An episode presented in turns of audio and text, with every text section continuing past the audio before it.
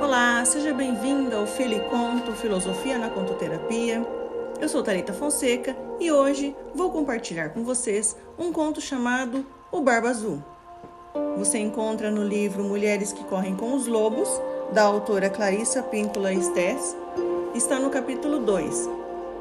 Neste conto, nós iremos iniciar uma escavação psíquica para compreender que somos muitas em uma que podemos criar, amar e curar, mas antes de tudo precisamos perder a ingenuidade e na consciência compreender que predadores existem. Existem e preciso me proteger deles. Transformações são necessárias. Sendo luz, eu consigo ver, tenho insights, falo e ajo. Tomo uma atitude. Vamos nos preparar para a história, centrando, acalmando, relaxando e deixando o mundo interno aflorar. Acesse o seu subconsciente e deixe que as imagens e os símbolos falem com você.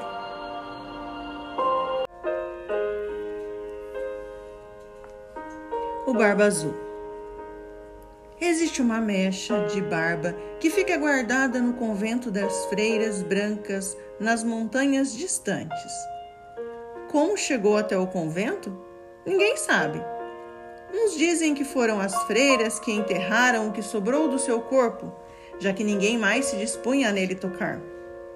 Desconhece-se o motivo pelo qual as freiras iriam guardar uma relíquia dessa natureza. Mas é verdade. Uma amiga de uma amiga minha viu com os seus próprios olhos. Ela diz que a barba é azul, da cor do índigo, para ser exata.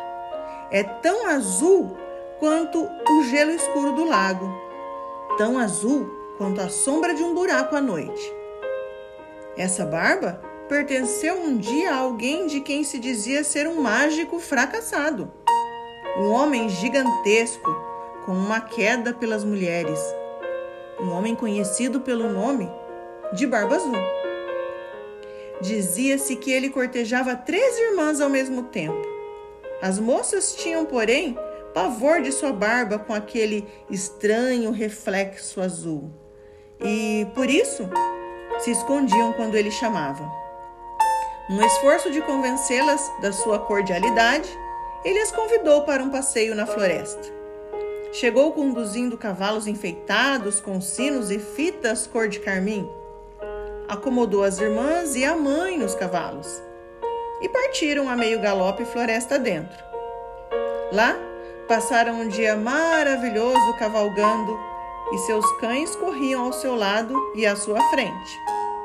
Mais tarde, pararam debaixo de uma árvore gigantesca e o Barba Azul as regalou com histórias e lhes serviu guloseimas. Bem, talvez esse Barba Azul não seja um homem tão mau assim, começaram a pensar as irmãs. Voltaram para casa, tagarelando sobre como o dia havia sido interessante e como haviam se divertido. Mesmo assim, as suspeitas e temores das duas irmãs mais velhas voltaram. E elas juraram que não veriam o Barba Azul de novo. A irmã mais nova, no entanto, achou que se um homem podia ser tão encantador, talvez ele não fosse tão mau. Quanto mais ela falava consigo mesma, menos assustador ele lhe parecia. E sua barba também parecia ser menos azul. Portanto, quando Barba Azul pediu a sua mão em casamento, ela aceitou. Ela havia refletido muito sobre a sua proposta e concluído que ia se casar com um homem muito distinto. E foi assim que se casaram e, em seguida, partiram para o seu castelo no bosque. Vou precisar viajar por algum tempo, disse ele um dia à mulher.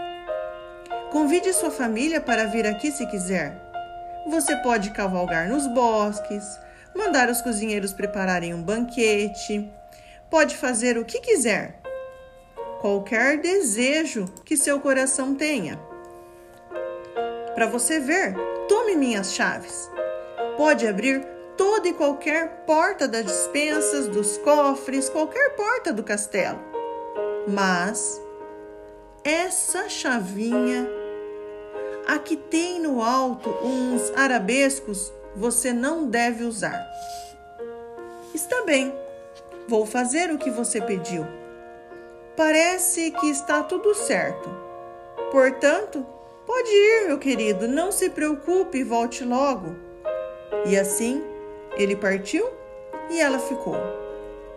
Suas irmãs vieram visitá-la e elas sentiam, como todo mundo, muita curiosidade a respeito das instruções do dono da casa quanto ao que deveria ser feito enquanto ele estivesse fora. A jovem esposa falou alegremente. Ele disse que podemos fazer o que quisermos e entrar em qualquer aposento que desejarmos, com exceção de um. Só que eu não sei qual é este aposento. Só tenho uma chave e não sei que porta ela abre. As irmãs resolveram fazer um jogo para ver que chave seria em que porta. O castelo tinha três andares, com cem portas em cada ala.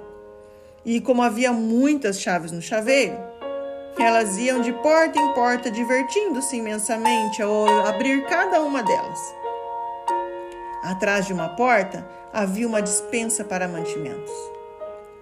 Atrás de outra, um depósito de dinheiro.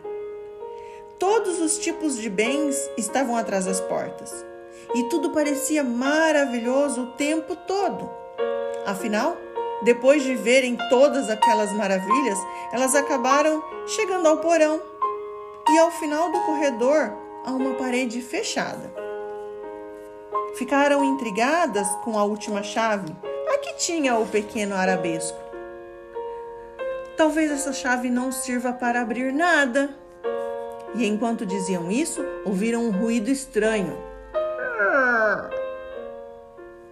Deram uma espiada na esquina do corredor e que surpresa! Havia uma pequena porta que acabava de se fechar. Quando tentaram abri-la, ela estava trancada. Irmã, irmã, traga sua chave! gritou uma delas. Sem dúvida, é essa a porta para aquela chavinha misteriosa. Sem pestanejar, uma das irmãs pôs a chave na fechadura e a girou. O trinco rangeu, a porta abriu-se, mas lá dentro estava tão escuro que nada se via. Irmã, irmã, traga uma vela. Uma vela foi acesa e mantida no alto, um pouco para dentro do aposento. E as três mulheres gritaram ao mesmo tempo porque no quarto havia uma enorme poça de sangue. Ossos humanos enegrecidos estavam jogados por toda parte e crânios estavam empilhados nos cantos como pirâmides de maçãs. Elas fecharam a porta com violência, arrancaram a chave da fechadura e se apoiaram uma nas outras, arquejantes, com o peito arfando. Meu Deus, meu Deus. A esposa olhou para a chave e viu que ela estava manchada de sangue.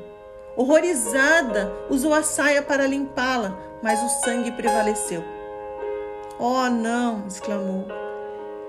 Cada uma das irmãs apanhou a chave minúscula nas mãos e tentou fazer com que voltasse ao que era antes, mas o sangue não saía.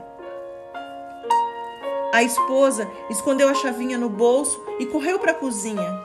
Quando lá chegou, seu vestido branco estava manchado de vermelho do bolso até a bainha, pois a chave vertia lentamente lágrimas de sangue vermelho escuro.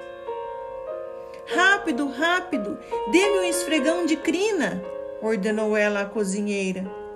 Esfregou a chave com vigor, mas nada conseguia deter seu sangramento.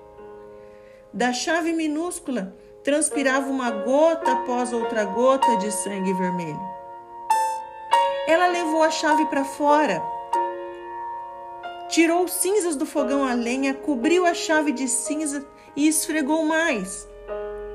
Colocou-a no calor do fogo para cauterizá-las, pôs teia de aranha nela para estancar o fluxo, mas nada conseguia deter as lágrimas de sangue. Ai, o que, que eu vou fazer? lamentou ela. Já sei, vou guardar a chave, vou colocá-la no guarda-roupa e fechar a porta. Isso é um pesadelo. Tudo vai dar certo. E foi o que fez. O marido chegou de volta exatamente na manhã do dia seguinte e entrou no castelo já procurando pela esposa. E então, como foram as coisas enquanto eu estive fora? Tudo ocorreu bem, senhor. Como estão minhas dispensas? trovejou o marido. Muito bem, senhor. E como estão os meus depósitos de dinheiro? rosnou ele. Os depósitos de dinheiro também estão bem, senhor. Então, tudo está certo, esposa? É, tudo está certo. Bem, sussurrou ele. Então é melhor devolver minhas chaves. Com um relancear de olhos, ele percebeu a falta de uma chave. Onde está a menorzinha? Eu, eu a perdi. É, eu, eu a perdi. Eu estava passeando a cavalo e o chaveiro caiu e eu devo ter perdido uma chave. O que você fez com ela, mulher? Não, não, eu não me lembro.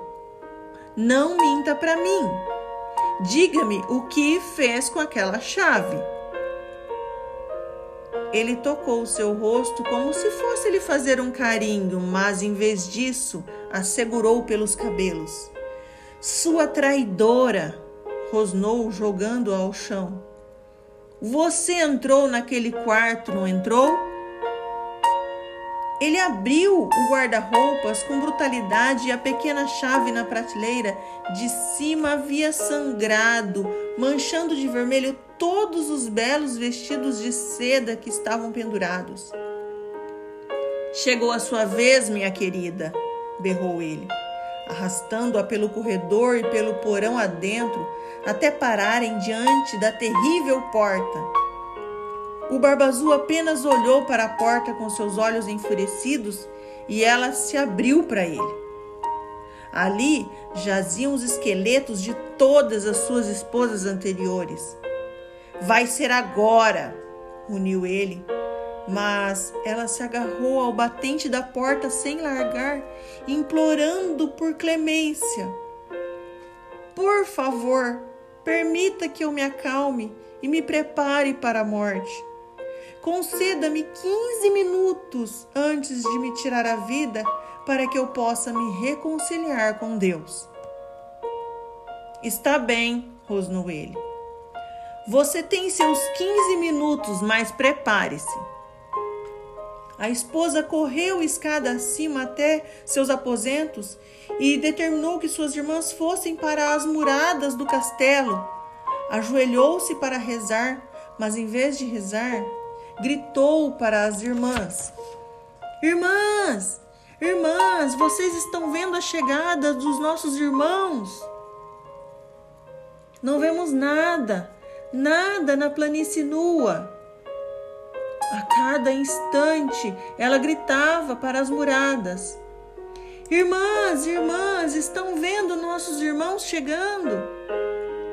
Vemos um redemoinho, talvez um redemoinho de areia bem longe.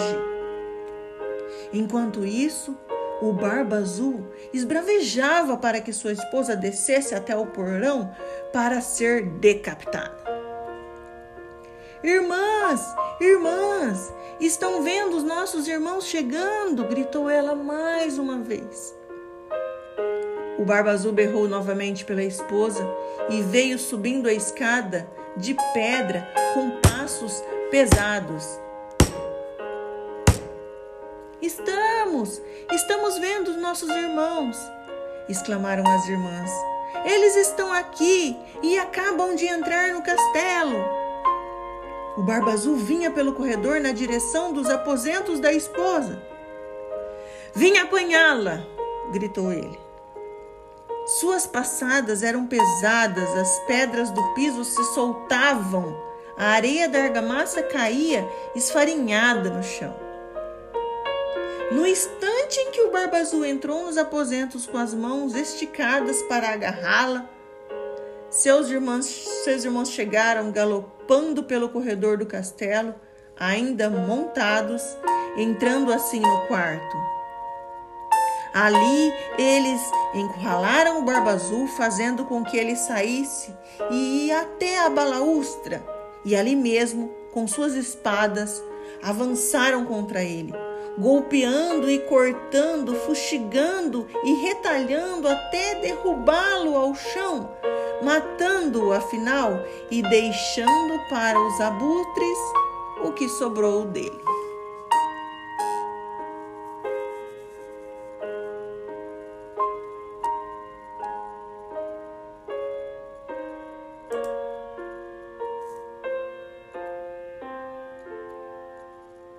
Essa história é real.